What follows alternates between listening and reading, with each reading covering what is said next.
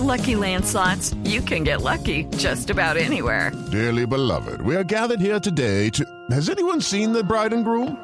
Sorry, sorry, we're here. We were getting lucky in the limo and we lost track of time. No, Lucky Land Casino, with cash prizes that add up quicker than a guest registry. In that case, I pronounce you lucky. Play for free at LuckyLandSlots.com. Daily bonuses are waiting. No purchase necessary. Void where prohibited by law. 18 plus. Terms and conditions apply. See website for details. Ha alertado en las últimas horas sobre la crisis porque en Colombia no habría gas, se nos está acabando el gas, tenemos reservas para nueve años y que en el año 2022 subirían las tarifas de gas en Colombia. Y el tema que está rondando es el fracking, porque hay un informe conocido simultáneamente, por un lado sobre gas y por el otro lado sobre petróleo. Que nos interesa a todos, señora ministra de Minas, María Fernanda Suárez. Buenos días, ministra. Néstor, buenos días. Buenos días a ti, a toda la mesa y a toda la audiencia. Ministra, ¿cómo son las advertencias, las alertas que se están prendiendo por el tema del gas? ¿Hasta cuándo tenemos gas y en cuánto subirían las tarifas de gas en Colombia? Nosotros ayer sacamos el reporte de reservas de 2018, salen las reservas de petróleo y salen las reservas de gas. En petróleo tenemos una buena noticia porque subimos de 5.7 años a 6.2 años. En gas eh, bajamos de 11.7 años a 9.8 años. Es una señal de alerta porque es la primera vez desde que haya registro, eh, cerca de hace 40 años, en que Colombia tiene unas reservas de gas de menos de 10 años. Esto lo que hace es prender las alarmas para que pongamos eh, toda nuestra capacidad institucional a buscar diversas fuentes para tener suministro de gas en el largo plazo. ¿Y cómo va a ser el gobierno, ministra, o qué debería pasar para que aumenten las reservas de gas? Vemos, en Néstor, que hay varias opciones. Una opción es todo el tema de costa afuera. Eh, ustedes recordarán que en el 2017 se hicieron los hallazgos de gas importantes en la costa caribe. Había unos problemas contractuales que no se habían resuelto y eso no permitió que se avanzara en la siguiente fase, que es la delimitación. Nosotros desde que llegamos al gobierno hace nueve meses hemos estado destrabando esos contratos y ya se firmaron cinco contratos costa afuera y esperamos tener actividad para el cierre del 2019 y para el 2020. Eso ayudará a saber el monto de recursos que hay en costa afuera y si puede ser un gas comercial. Que están Y vamos a trabados. sacar una ronda. ¿Por qué están trabados, embolatados o estaban esos contratos, ministra? Estaban embolatados eh, porque habían unos temas contractuales que las empresas no habían logrado ponerse de acuerdo con la Agencia Nacional de Hidrocarburos. Una vez uno hace un hallazgo, uno pasa a un contrato de desarrollo, había un tema de la sede del arbitramiento y había otros temas contractuales eh, que habían dificultado eso y finalmente pues lo sacamos adelante y la Agencia Nacional de Hidrocarburos ya firmó esos cinco contratos. Vamos a hacer este año una ronda desde la Agencia Nacional de Hidrocarburos especial para explorar lugares de gas. Parte de lo que pasa es que las compañías cuando están haciendo, cuando están buscando descubrimientos en exploración, típicamente buscan es petróleo y encuentran gas. Sí. Pero no es tan fácil encontrar que haya una actividad exploratoria dedicada al gas y eso es lo que vamos a buscar incentivar. Ministra, ¿dónde hay gas hoy en Colombia? Hay gas, pues ha habido unos hallazgos ¿O, o importantes. creen ustedes que hay reservas, mejor dicho? Pues hay reservas en Costa Afuera que ya fueron descubiertos, solo que no sabemos cuánto y si es comercial. Tenemos que buscar más en el área continental y el otro lugar en donde hay reservas, dicho por la Comisión de Expertos de Yacimientos No Convencionales, es en los yacimientos no convencionales, ¿Que están ubicados en dónde? que están ubicados en el, en el Magdalena Medio, eh, principalmente en Santander y Cesar. Sí.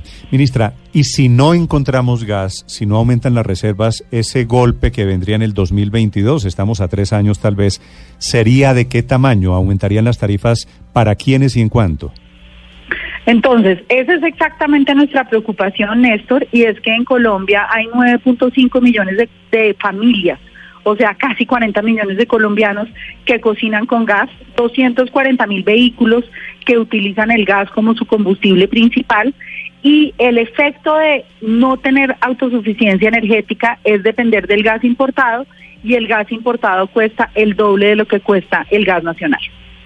Ministra, y en, la factura como tal, el impacto sería en todas las regiones del país, porque usted hablaba específicamente del problema en la zona norte del país, o sería un impacto de la factura de cuánto y en qué, en qué zonas específicamente del país. Bueno, primero diría que no es un tema inminente que va a pasar pues en el próximo año, porque tenemos 10 años de reservas de gas, pero sí es cierto que en Colombia el gas está segmentado. ¿Por qué? Porque los yacimientos de Cusiana y Cupiagua que están en el Casanare abastecen principalmente al interior del país, mientras que el yacimiento de Guajira, que es Chuchupa Ballenas, que es un yacimiento que tiene 30 años, que es el yacimiento que más está declinando y por lo cual es una de las causas más grandes de la caída en las reservas de gas, abastece principalmente la zona norte del país. ¿Qué estamos buscando en el plan de abastecimiento de gas? Ver desde el punto de vista de los gasoductos, cómo puede uno integrar para que todos los campos de gas del país abastezcan toda la demanda nacional y también estudiar las alternativas de regasificación, que son las alternativas para importar gas.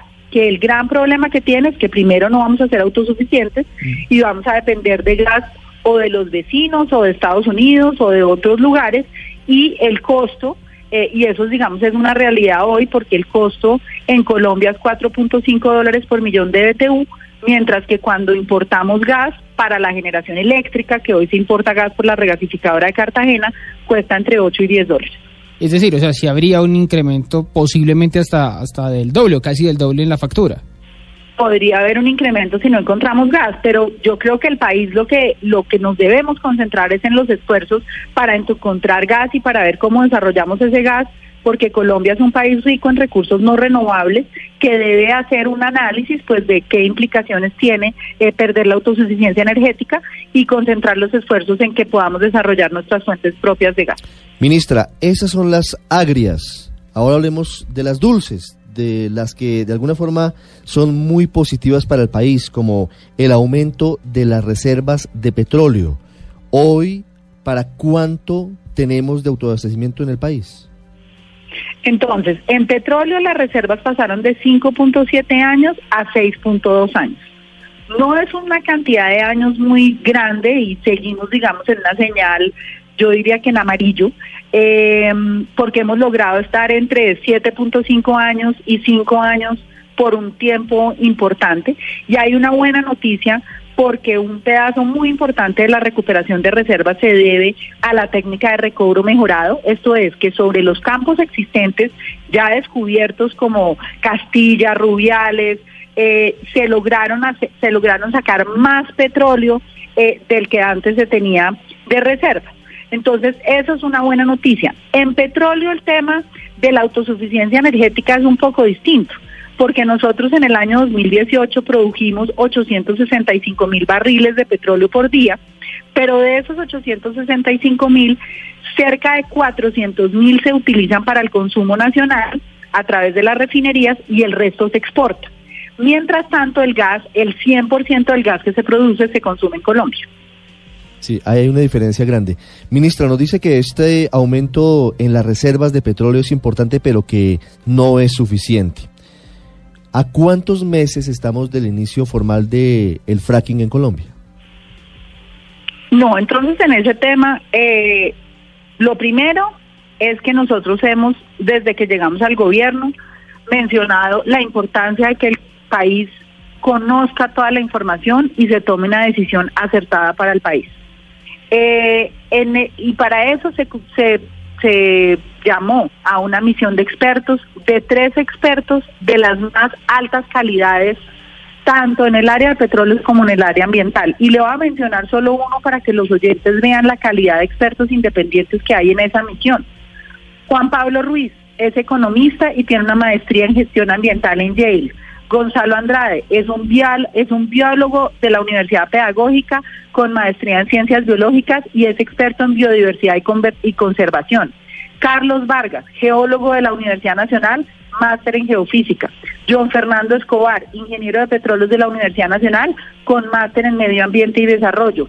Leonardo Donado, ingeniero civil, con máster en recursos hídricos. Aquí Manuel Ramiro Muñoz, que es experto en comunidades, filósofo, eh, relaciones interculturales. Entonces acá, solo para darles una idea, de que los tres expertos que se convocaron tienen las más altas calidades científicas. ¿Qué hicieron ellos? Analizar primero todas las preocupaciones de las comunidades y de Sí. todos los grupos de interés y sobre esas preocupaciones analizar toda la literatura. Y le recomiendan al país proyectos pilotos de investigación Sí. integral. Ministra, ha circulado mucho en redes sociales y quisiera hacerle la última pregunta sobre eso. Una promesa de campaña que hizo hace un año un señor que se llama Iván Duque, que dice claramente ese video, eh, no habrá fracking en Colombia. Ahora fracking en Colombia, exactamente. Ese es un video de uno de los debates del eh, hoy presidente Iván Duque en la costa atlántica. ¿No había una palabra de Iván Duque candidato diciendo no al fracking? Néstor, aquí lo más importante es tomar una decisión responsable para Colombia. Los certificadores internacionales nos muestran unas reservas de gas que están en 9.8 años. Para esos 9.8 años, ahí hay 3.8 teras de gas. En yacimientos no convencionales hay 15 teras de gas estimados por los expertos, o sea, casi cinco veces las reservas que tenemos en yacimientos continentales. Adicional a eso, 13 expertos de las más altas calidades le dicen al país que el debate debe ser un debate de ciencia, que Colombia no se debe negar la posibilidad de investigación y por eso se llaman proyectos piloto de investigación integral. Los desafíos que Colombia Pero no me- tiene no- cuando no yo ahora estoy en el debate de las regalías. Ministra, no me respondió el- la pregunta, se la hago muy respetuosamente. ¿Por qué si es así, hace un año en la campaña, Iván Duque dijo no habrá fracking en mi gobierno? Yo creo que en ese momento no había esta comisión de tres expertos. El presidente siempre ha sido muy claro en que la prioridad tiene que ser hacer un tema de un desarrollo sostenible, en proteger el medio ambiente. ¿Y qué había pasado? ¿O que usted Me- lo convenció? es que- no, yo no lo he convencido. Mire, eh, una cosa que es importante, el debate se volvió un debate ideológico, el debate se volvió un debate de Twitter, un debate de 140 caracteres de agua o petróleo. Y esto es un tema que requiere un estudio mucho más profundo que 140 caracteres. Y es un debate muy desigual, porque una persona se conduce por un Twitter y para poder entender las recomendaciones de la Comisión de Expertos hay que leerse 174 páginas. Entonces yo le diría que realmente lo que hay es una nueva información, es una información basada en la ciencia, basada en expertos que han hecho con mucho cuidado todo un análisis sobre Colombia y sobre cómo en Colombia se puede o no se puede Sí. hacer la técnica de fracturamiento hidráulico en yacimientos no convencionales. Y la recomendación que le hacen al país es decir, hagan una investigación, hagan una investigación científica a través de pilotos y hagan esos pilotos integrales. Entonces yo le diría que lo que hay hoy es una nueva información para los colombianos. Y eso es lo que tenemos que hacer quienes hacemos políticas públicas, es recoger la mejor información disponible y con base en eso tomar las decisiones que sean las mejores para el país. Ministra, con todo este panorama que usted nos ha dado en esta entrevista sobre el gas y sobre el petróleo, si no se hace fracking, entonces en Colombia estaríamos en una crisis energética en el, en el corto, en el mediano plazo. Pues la, la absoluta realidad es que tenemos unos recursos muy importantes que los expertos científicos nos están diciendo que hagamos una fase de pilotos que tiene unas condiciones que son supremamente exigentes eh, y que en esa fase de pilotos podemos ver la oportunidad de desarrollar en las reservas.